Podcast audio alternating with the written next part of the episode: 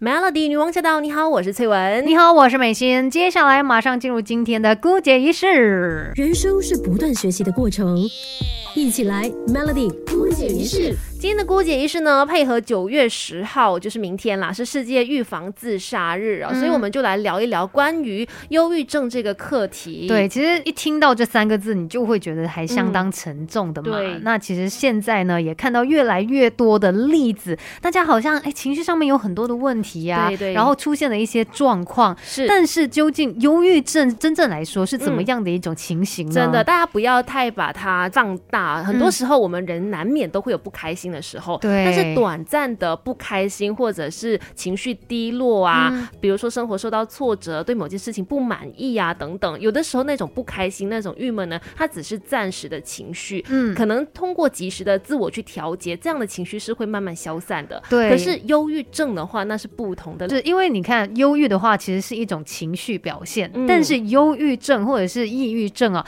它算是一种精神类的疾病，对。所以它是一个病症，然后你需要去透过专业的医生来给予你治疗的，这些是需要正面去面对它的。嗯而且从科学的角度上来说呢，忧郁症患者其实他们不是说自己不要去振作，也不是说他们不要去快乐，而是他们可能大脑的结构本身就缺乏了一些东西。像有研究就认为，这个忧郁症呢，可能是脑中的化学物质失衡了所导致的，特别是血清素啊、正肾上腺素还有多巴胺这三种神经传导物质失去平衡，所以他们没有办法去做到你口中所说的看开开一点啦快乐一嗯点啦，不要想这样多。其实不是他们不要做到，而是大脑的结构上面呢，可能就是一些局限，对，所以他们没有办法做到我们希望他的看开一点还是什么，所以我们需要站在他们的立场去面对这样的一个状况。嗯当然，关于忧郁症啊、抑郁症这一些情况哦，要怎么样来分辨，有没有一些具体的表现呢？我们等一下来告诉你。Melody。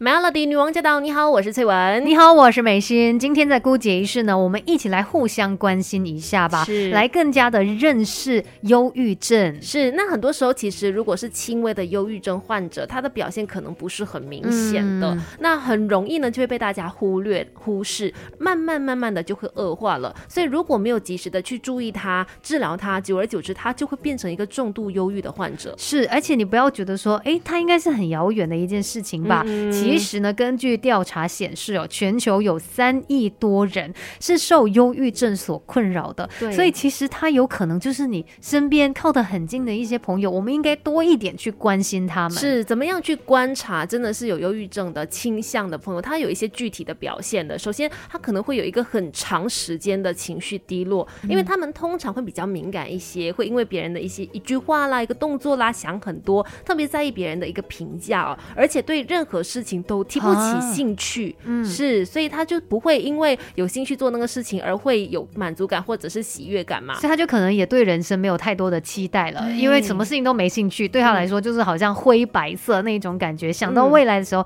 甚至他心中会觉得是非常迷茫的。对，再来呢，如果他要被判断成是忧郁症的话，其实对他的呃这个日常生活当中有起到一定的影响，甚至生理上面也会发生一些变化的。对因为这一些患者他们可能长时间情绪低落嘛，然后身体上面就会开始有一些不适了，像是会厌食啊、失眠，对然后这个体重下降，或者是总是觉得哎无精打采，整个人嗯没有力的感觉，这一些都是在生理上面的一些表态。对，另外呢，还会有这个思维迟钝的情况出现哦，也就是说，他们脑子的反应可能会变得很慢，而一个很显著的特点就是，他们用脑会觉得很吃力，那久而久之，记忆力还有反应能力也都会下降的。所以呢，要来正视这一些问题，要观察一下自己。那嗯发现了自己有类似的状况呢，就必须要去好好的治疗，它等。一下回头再跟你聊。Melody，Melody 女王驾到！你好，我是翠文。你好，我是美心。今天我们在姑姐仪式呢，就是要配合明天九月十号是世界预防自杀日，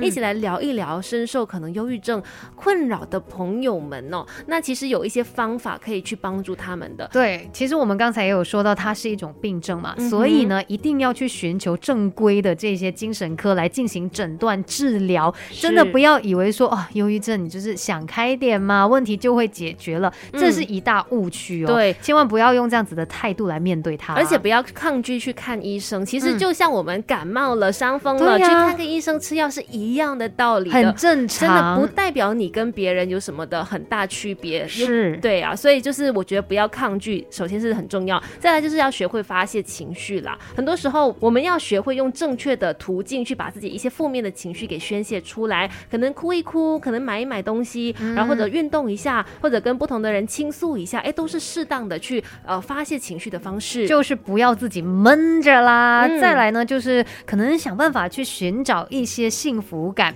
像是种花花草草啊，对或者是养个宠物啊，培养一些新的兴趣啊、爱好。那至少你也不会有这么多空闲的时间，就不会瞎想嘛。嗯甚至可能也会对明天、对接下来的日子有一些期待，甚至会去做一些安排。其实快乐不是一个很大的事情哦，每天生活中都有很多小小的可以让你开心的方法，只要你懂得去找到他们，珍惜他们，那就可以慢慢的培养这个幸福感了。我觉得最重要就是我们大家都要多一点点的爱跟关心，对去看一下、观察一下身边的朋友，甚至是你自己的状况、嗯究竟好不好呢？那当然，呃，观察了之后，我们就会找到一个应对的解决方式了。Melody。